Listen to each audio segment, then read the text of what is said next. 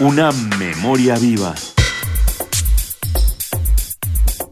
El conocimiento universitario más allá del salón de clases. Una memoria viva. UNAM. En el marco del foro Prospectiva del Mundo, México 2015, convocado por la UNAM y la World Future Society, se llevó a cabo la mesa redonda Salud Integral, Epidemias y Nuevos Medicamentos. En ella participó el médico e investigador Samuel Ponce de León. De acuerdo con la Organización Mundial de la Salud, las campañas de vacunación han reducido los fallecimientos por sarampión un 78% en los últimos 10 años. Sin embargo, las molestias, reacciones secundarias poco comunes y mitos sobre ellas han llevado a la creación de movimientos antivacunas que promueven evitar la vacunación a los niños. Los infantes han tenido consecuencias negativas, como nos explica el investigador Samuel Ponce de León. Libertad y salud pública. El movimiento antivacunas pone en la discusión esencialmente dos temas. Por un lado, la libertad de decidir y por el otro, el bien común, o en este caso, la salud pública. Desde luego hay que destacar que es crucial que cualquier decisión debe tener un sustento racional. Las vacunas son productos biológicos que semejando una infección despiertan una respuesta inmunológica que eventualmente impedirá que el agente infeccioso establezca un proceso de enfermedad en el individuo vacunado. Esta intervención, la vacunación, es la más grande conquista de la práctica médica. Evita la enfermedad y así el individuo se mantiene sano. No hay mejor intervención.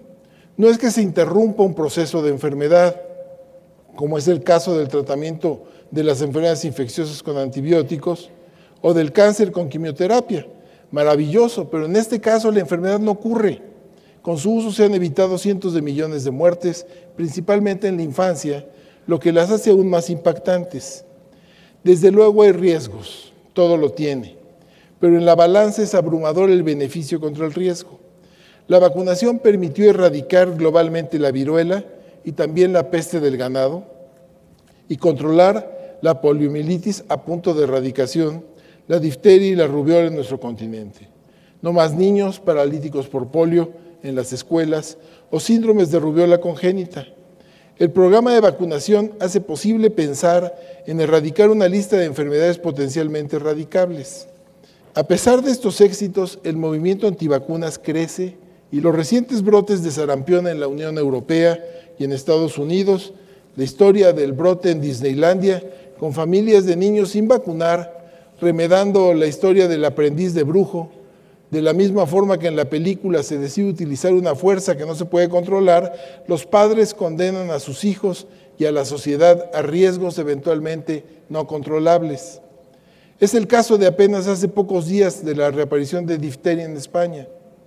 Estas decisiones individuales o familiares tienen repercusión en la salud pública y nos deben plantear la necesidad de reforzar la obligatoriedad de las vacunas. Las políticas de vacunación deben ser prerrogativa del Estado, pero ciertamente el tema es complicado. Samuel Ponce de León estudió la maestría Ciencias en Epidemiología Hospitalaria en la Universidad de Virginia, Estados Unidos. Actualmente es jefe de investigación de la Facultad de Medicina de la UNAM y pertenece al Sistema Nacional de Investigadores.